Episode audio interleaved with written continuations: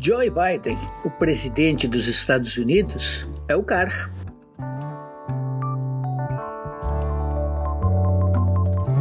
A expressão é conhecida, popular entre nós. Já foi usada, por exemplo, pelo presidente americano Barack Obama em relação a Lula. Mas o cara, pelo jeito, é o Biden.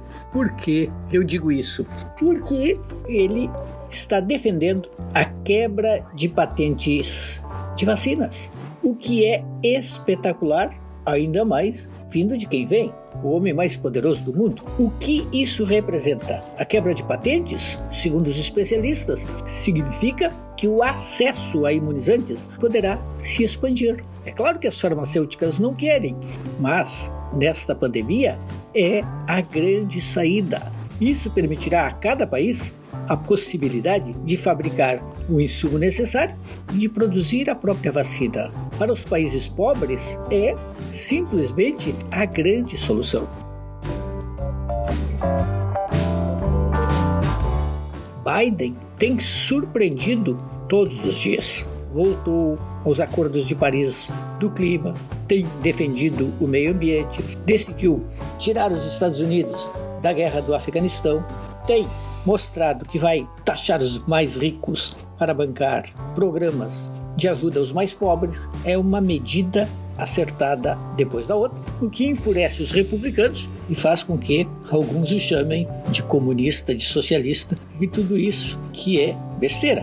Na verdade, é um democrata, social-democrata, preocupado em melhorar a condição de vida da maioria dos americanos, especialmente dos mais vulneráveis. O que ele está fazendo é mostrar que o Estado pode sim ter, ainda hoje, um papel importante na aceleração da economia e na redistribuição de renda. Agora, voltemos ao assunto principal, que é esse apoio à quebra de patentes das vacinas.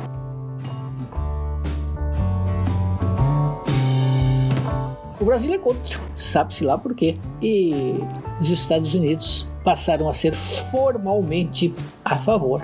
Esse anúncio do Biden de que é favorável à suspensão das regras de propriedade intelectual das vacinas deixa o mundo simplesmente diante de uma nova e radical possibilidade de enfrentamento da Covid, porque até agora estamos no mesmo. As farmacêuticas detêm os direitos, vendem para quem quiser ou para é, quem se apresentar, ainda que digam que não estão interessados em lucro, ganham muito dinheiro e há uma limitação óbvia a países que queiram produzir essa vacina sem ter recursos para comprar o direito de exploração.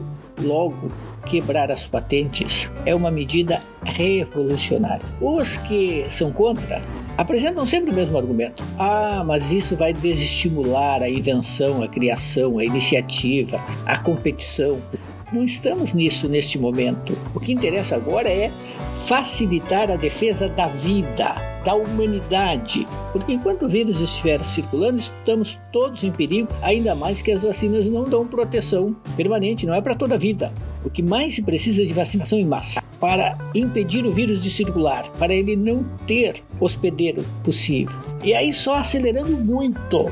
E é claro, para acelerar muito, é necessário que todos os países tenham um imunizante, tenham um imunizante disponível. É preciso que eles possam produzir.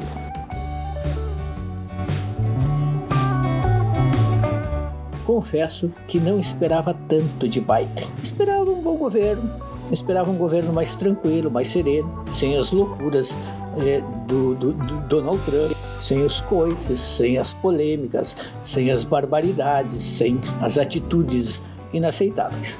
Mas o Biden está fazendo muito, muito mais do que isso. Está sendo um governante reformista, no melhor sentido da palavra, enfrentando grandes temas, não perdendo tempo e dando uma guinada em relação ao que foi a longa era Ronald Reagan, da qual Trump não deixava de ser um produto. Aquela era baseada na ideia de Estado mínimo ou praticamente inexistente e que produziu seus efeitos. Agora, com Biden, se está vivendo a virada e isso é óbvio, vai afetar a política internacional, porque tudo que os americanos fazem repercute no mundo. Até o próximo.